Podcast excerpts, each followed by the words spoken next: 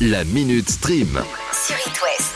Commençons par parler de la série qu'il ne faut pas louper en ce moment, Stranger Things. Ah bah non, mais non mais ça lui dit rien, ça lui dit rien, euh, c'est tombé, tant pis. Vous qui n'avez pas regardé la série, vous la sentez cette petite exclusion là Bah non, évidemment non. En plus, elle vient d'exploser deux records. Meilleur premier week-end en visionnage pour une série anglophone et top 10 des séries les plus populaires du catalogue de Netflix.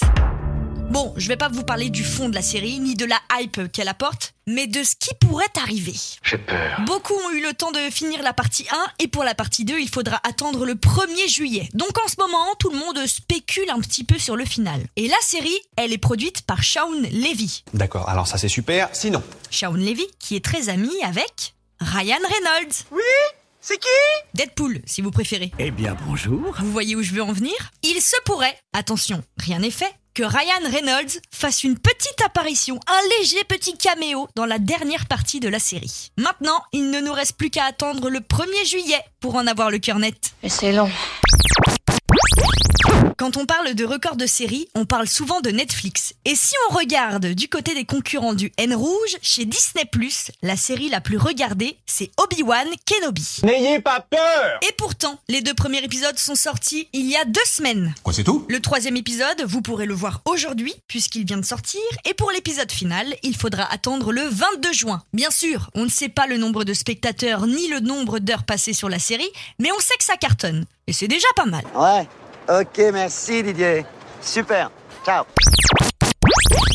Ah, je sais, la reprise, c'est dur. Surtout après un week-end de trois jours. Pour vous remonter le moral, dites-vous que les trois nouveaux épisodes du Flambeau viennent d'arriver sur Canal+. C'est reparti Et pour une nouvelle semaine, et pour une nouvelle saison d'Emily in Paris Lily Collins, aka Emily, dans la série, a partagé une photo du tournage avec Ashley Park, où il est écrit « Réunis à Paris, que le tournage de la saison 3 commence !» Ah Eh ben c'est pas trop tôt. À savoir quand même qu'il y a un peu plus d'un mois, on apprenait qu'une partie de la série serait aussi tournée en Angleterre. Et sachant que le tournage vient de commencer, si on calcule à peu près le temps de montage et de la diffusion, oh bah ça devrait arriver sur Netflix euh, d'ici 2023. Ah, Seigneur, non Et en parlant de 2023, c'est une année qui va nous apporter beaucoup de choses en termes de ciné. Parlons notamment du prochain Hunger Games.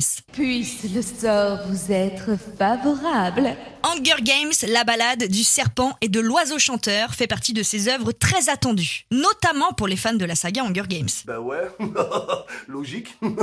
Sauf que, pour ce préquel, pas de Katniss Everdeen, étant donné que la temporalité du film se passe avant Hunger Games. Mais j'ai du mal à vous suivre tellement euh, il y en a. En revanche, on a le nom de l'héroïne qui va porter ce préquel, la comédienne Rachel Ziegler, prendra le rôle de Lucy Gray Baird. Quoi, on aurait couché dehors Elle a été révélée dans West Side Story de Spielberg et elle sera à l'affiche de Blanche-Neige et Shazam 2. Bref, on peut dire que c'est un petit peu l'étoile montante d'Hollywood. C'est une star En espérant qu'elle brille aussi bien en vrai que dans le futur Hunger Games.